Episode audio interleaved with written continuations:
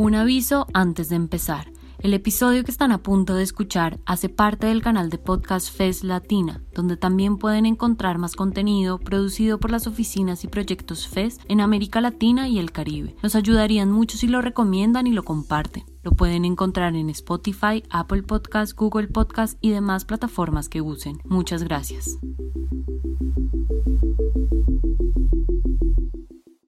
Antes de empezar, una advertencia. Este episodio aborda temas de violencia. Algunas descripciones pueden ser gráficas y ofensivas. Se recomienda discreción.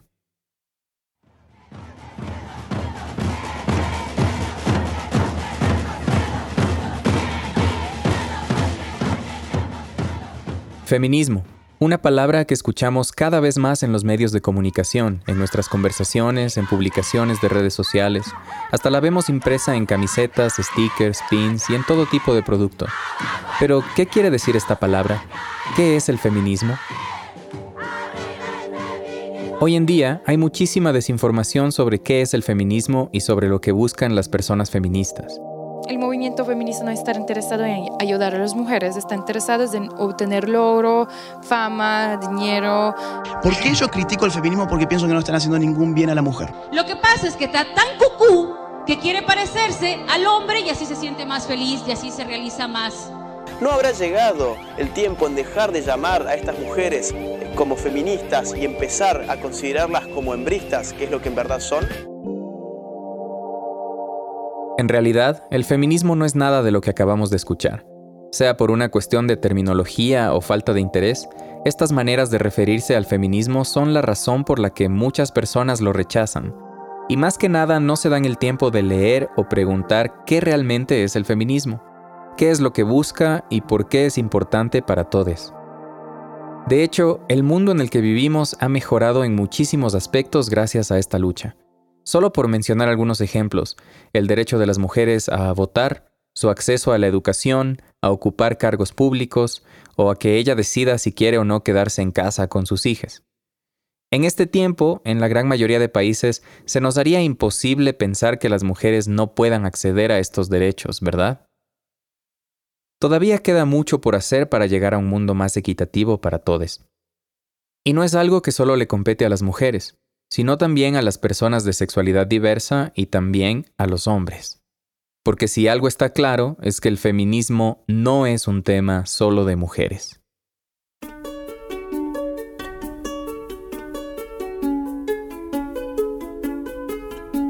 Esto es Oreja Peluda, un podcast para repensar las masculinidades. En el episodio de hoy vamos a hablar de qué es el feminismo y cómo se relaciona con los hombres y nuestra masculinidad. Yo soy Daniel Pérez. Para el episodio de hoy, conversé con Diana Almeida. Hola Diana, ¿cómo estás? Hola Daniel, ¿cómo te va? Bien, gracias, gracias por acompañarnos. Diana es de Quito, Ecuador. Es periodista militante y trabaja la aplicación de la teoría feminista en los estudios sobre masculinidades, movimientos sociales y explotación animal. Sabes que para este episodio de Oreja Peluda queremos hablar, profundizar un poquito más acerca de la relación y la interacción entre las masculinidades y el feminismo. Ya, a ver, me gustaría primero hablar de que existen muchos feminismos. Entonces no existe un solo feminismo ni hay una verdadera forma de hacer feminismos. Esta es una perspectiva que se trabaja sobre todo desde los feminismos de la diferencia. Creo que es importante comprender esto, porque existen muchas realidades distintas y por lo tanto distintas luchas que responden a esas realidades. Diana me explicó, por ejemplo, que hay feminismos que se enfocan específicamente en la lucha de las mujeres de algún grupo en particular, como mujeres lesbianas o mujeres víctimas y sobrevivientes de abuso sexual. También podríamos hablar del feminismo negro, que propone que el sexismo, la opresión de clases y el racismo están estrechamente relacionados, o el feminismo marxista, el cual propone la abolición del capitalismo como parte de la lucha contra la opresión. En el episodio de hoy nos vamos a enfocar particularmente en los feminismos de la diferencia. En realidad, lo que planteamos es que el feminismo tiene que entenderse como una forma de ver al mundo. Eso significa que em, validemos otras versiones de realidad, Estos feminismos proponen que sin necesidad de ser iguales, debemos aspirar a construir un mundo más equitativo. Es decir, nuestras diferencias son las que nos permiten luchar desde distintos lugares con un objetivo común.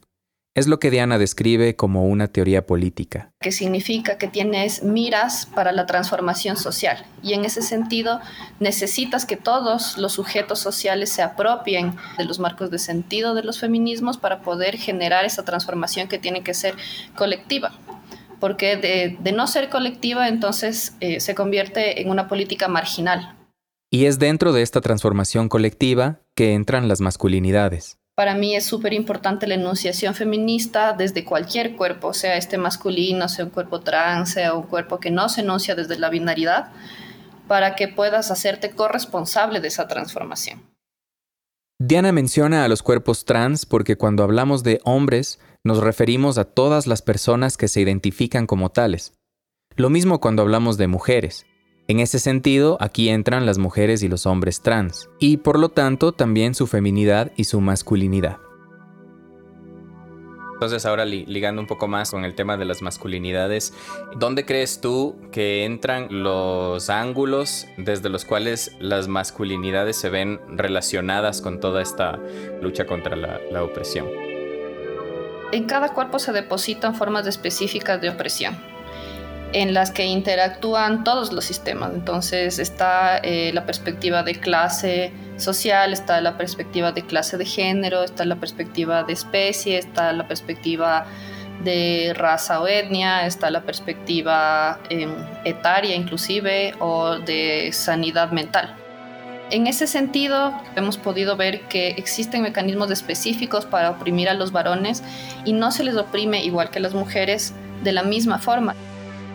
Esto me parece muy interesante, porque en el sistema del patriarcado, que da poder al hombre hegemónico en la política, liderazgo, moral, etc., los mismos hombres no nos damos cuenta cómo somos oprimidos y cómo esto nos afecta. Es una forma de oprimir a un sujeto el no permitirle emocionalidad, sensibilidad, no permitirle expresarse en formas que han sido históricamente catalogadas como femeninas, practicar ciertos deportes, expresar cariño de ciertas formas. Hay muchas maneras en que puedo sentirme identificado con lo que dice Diana.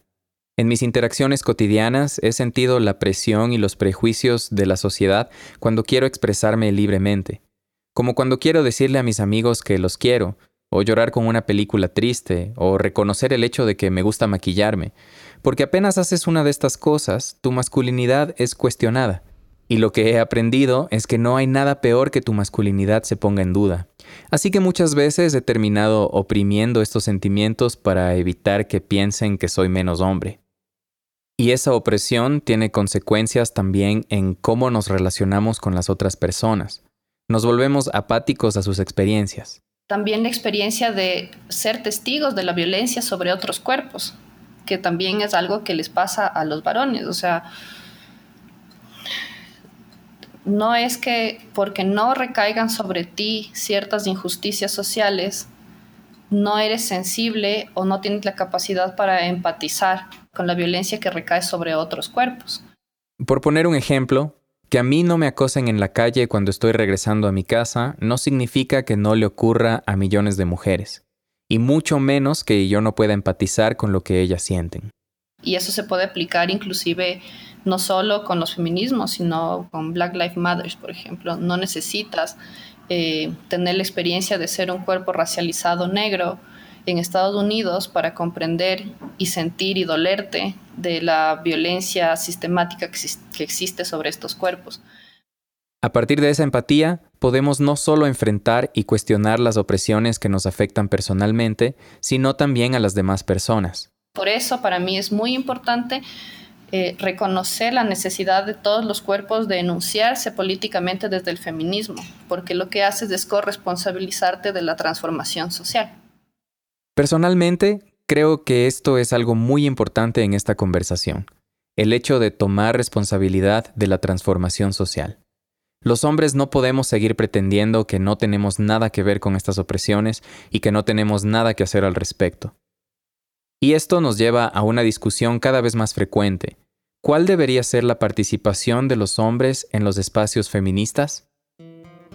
Hay varios feminismos que consideran que los hombres no deberían participar en sus espacios. Sí, mira, hay una perspectiva que se llama separatismo, que habla de que históricamente las mujeres tenemos el espacio de los feminismos para reivindicar nuestras demandas sociales. Desde mi perspectiva es importante el separatismo en cuanto a los espacios de acción. Como te decía antes, es distinto que yo como mujer feminista me acerque a un espacio solo de varones a hablar, a que un varón feminista se acerque a hablar y transformar ese espacio. En otras palabras, los hombres debemos saber identificar en qué espacios podemos participar y en cuáles no, porque el objetivo no es tener protagonismo, sino ser un aporte en la lucha de nuestras parejas, hermanas, madres, hijas.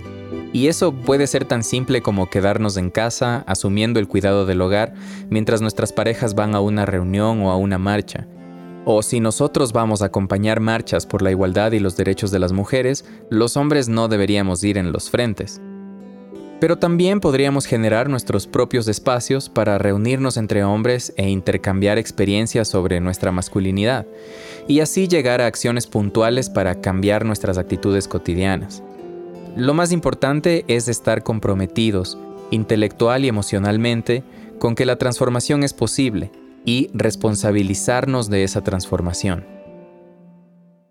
Por otro lado, para un poco para complementar lo que estamos conversando, sí pasa también que varones que se enuncian feministas o aliados del feminismo siguen reproduciendo explotaciones y abusos a sus compañeras o no solo a sus compañeras militantes me refiero, sino también en su vida privada o cotidiana.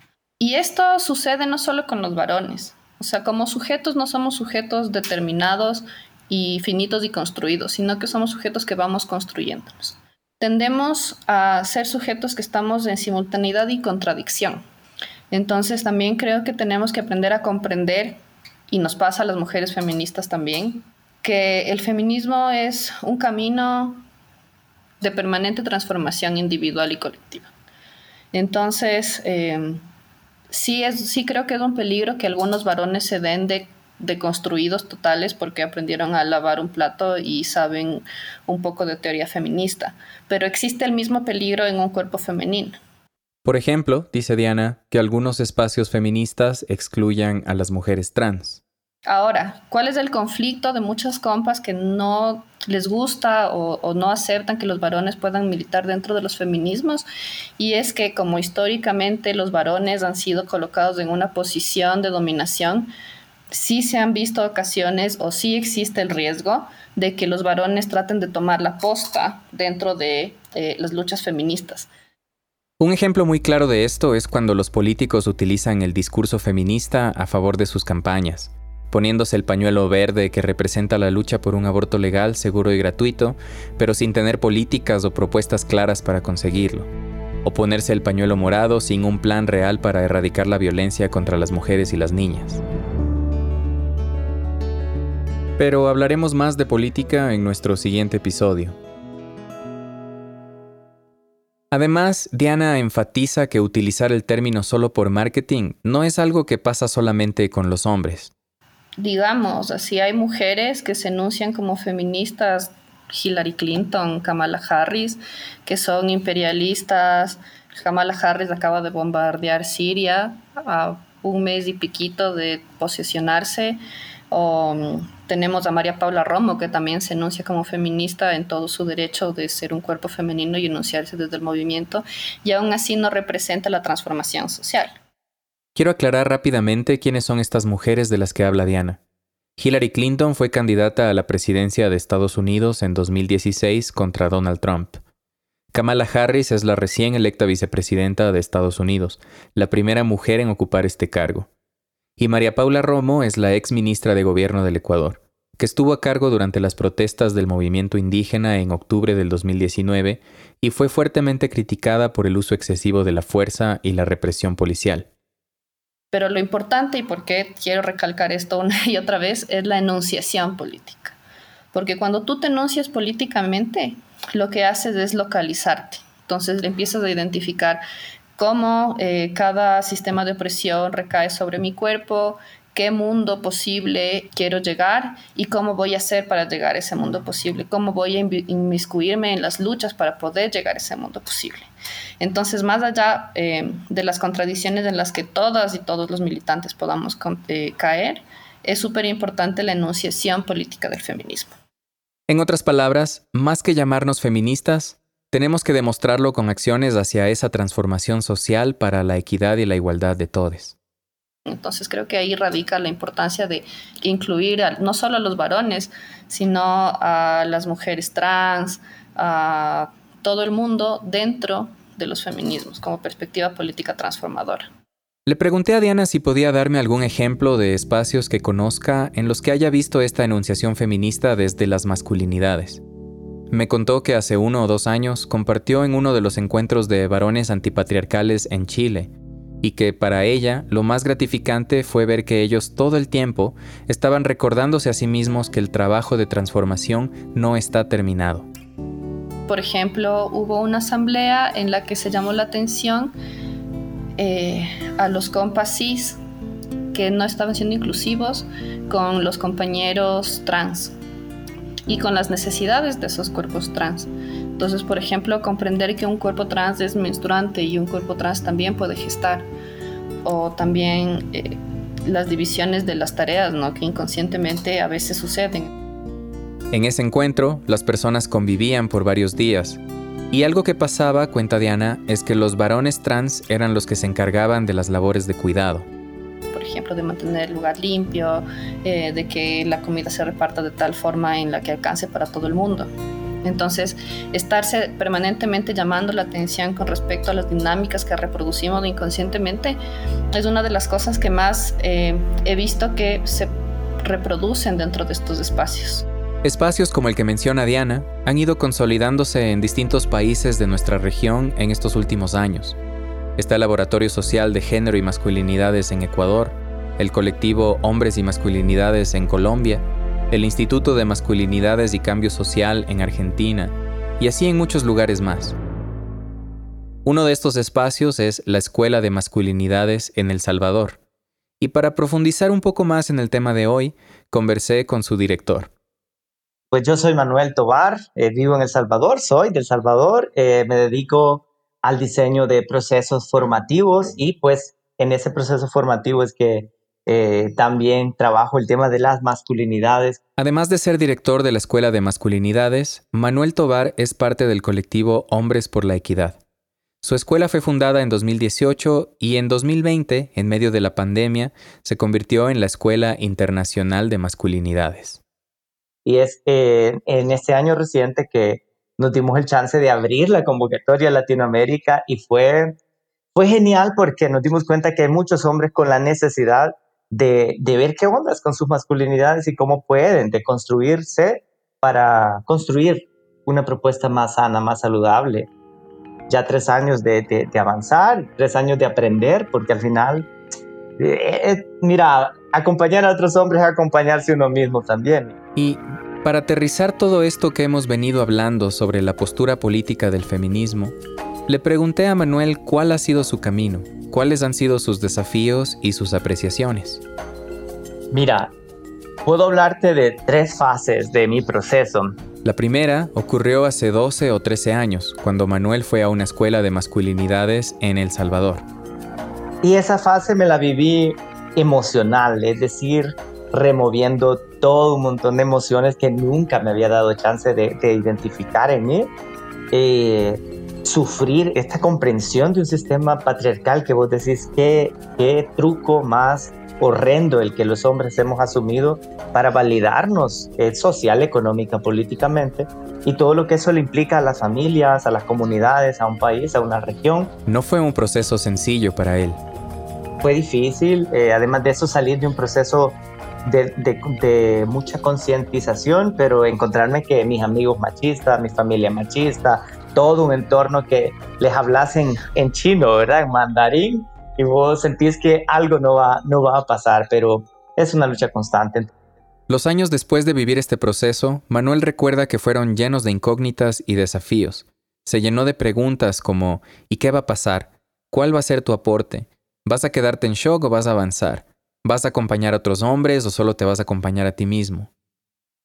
Ya no puedes ver películas sin poder colocar el análisis de género. Ya no puedes ir en el autobús sin escuchar una música y decir, qué fuerte el contenido, violento. Vallas publicitarias, los medios de comunicación que refuerzan constantemente. Entonces, te quedas muy vulnerable ante un cambio interno que cuando lo llevas hacia, hacia el externo es, es, es complejo. Es como si se hiciera un cambio de chip. El chip con el que crecimos desde que somos pequeños de cómo debemos actuar y ser por el género que se nos asignó. Y es que hay algo que es verdad. Una vez que empiezas a ver las violencias y las desigualdades en las que vivimos, nada es igual. Eso dio paso a la segunda fase de su proceso.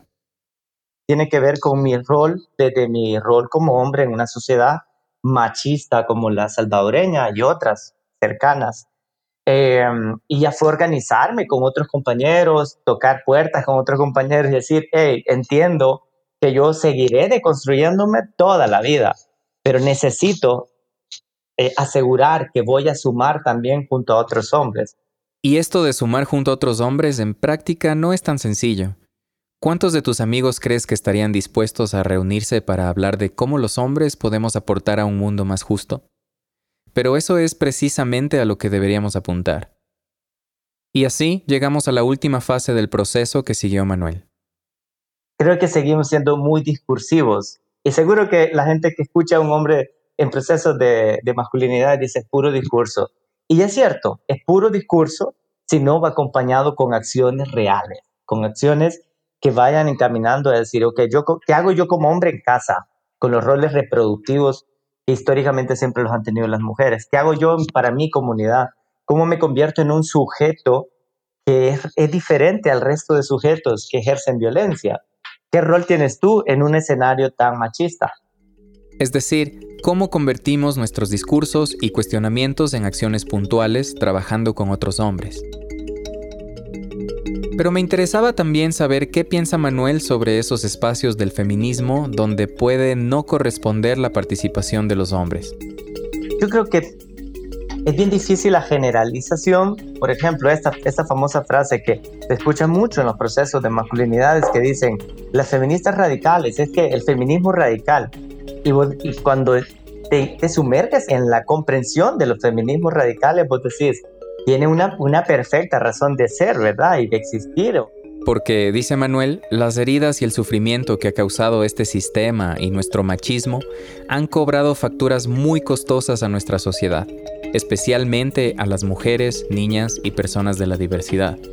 Así que el feminismo va creando espacios que responden a estas luchas específicas, que parten de violencias muy dolorosas y que necesitan concentrarse en esas luchas, sin que alguien externo quiera entrar a ocupar sus espacios. Es complejo, yo creo que ahí sí que, eh, tenemos que individualizar los casos.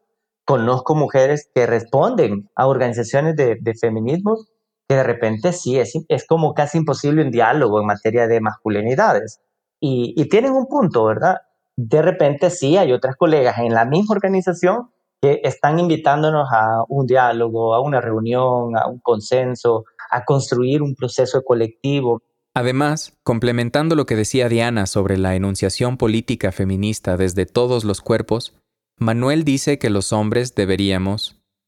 Más que luchar por sumarnos a la, a la lucha de las mujeres, de repente hay luchas que van desde nuestra propia razón de género o desde nuestra propia construcción social como hombres y que hay que respetar también el avance, la lucha o su propia visión. Lo importante es que nos demos el chance de hacer pausas y replantearnos el, el horizonte al que nosotros como hombres tenemos que avanzar en una masculinidad alternativa o consciente. Y pues si tenemos la, la oportunidad de construir procesos en conjunto, genial, suma. Y cuando estas oportunidades se presentan, se pueden generar alianzas muy enriquecedoras desde el acompañamiento.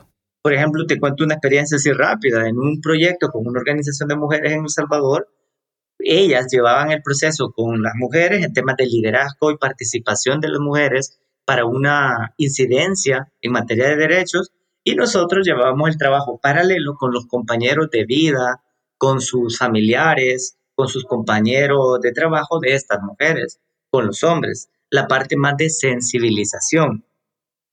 Trabajaban con ellos haciendo talleres acerca de la construcción social de género, paternidades responsables y sexualidad positiva. Así se buscaba apoyar un proceso de capacitación a favor de los derechos de las mujeres. Este es un ejemplo de generar espacios adecuados desde los cuales podamos trabajar conjuntamente. Nos corresponde muchísimo el autocuestionamiento y el luchar por, por nuestra propia visión de masculinidad y si la vida nos hace coincidir, enhorabuena.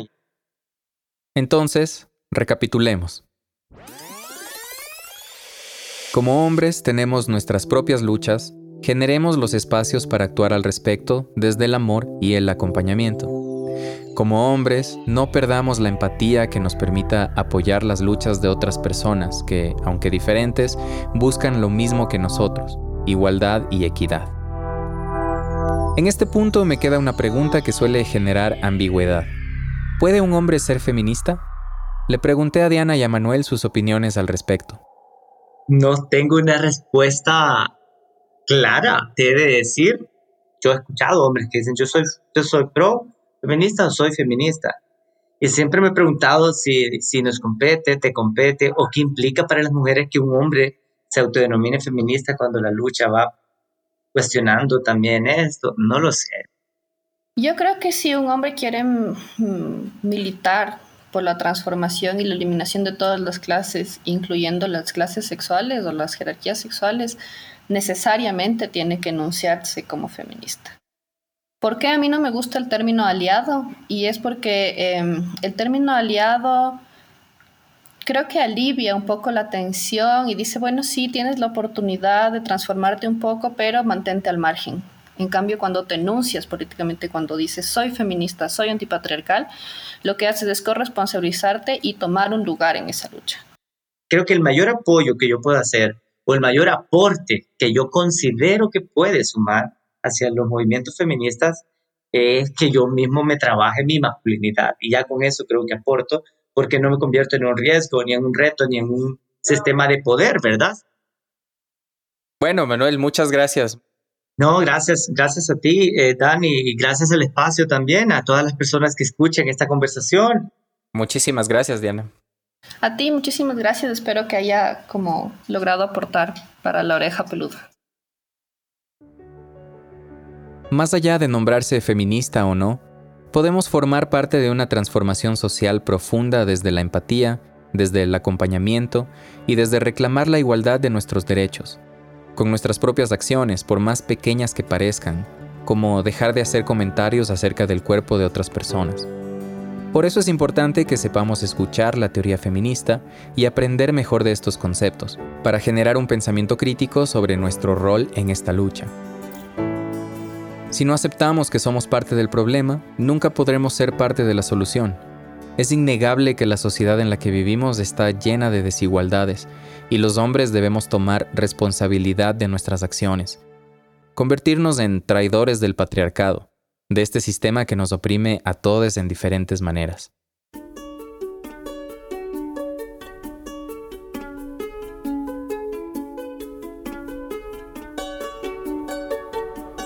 Si deseas obtener más información sobre los espacios y temas discutidos hoy, encontrarás links y contenido recomendado en las notas de este episodio.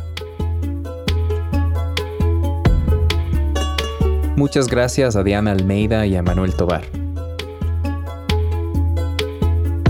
En Oreja Peluda somos Matilde Burbano, Adrián Ceballos, María José Mesías, Talía Novoa Lamar y yo, Daniel Pérez.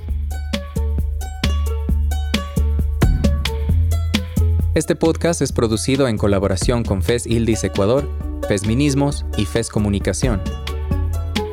Y presentado gracias al apoyo de Next Gen Men.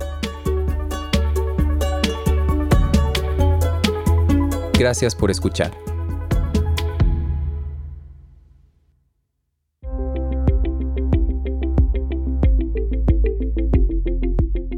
Muchas gracias por llegar hasta el final. Si les gustó, nos ayudaría que lo compartan. Recuerden que este episodio hace parte del canal de podcast FES Latina, donde también pueden encontrar más contenido producido por las oficinas y proyectos FES en América Latina y el Caribe. Nos pueden encontrar en Spotify, Apple Podcasts, Google Podcasts y demás plataformas que use. Les esperamos en un próximo episodio.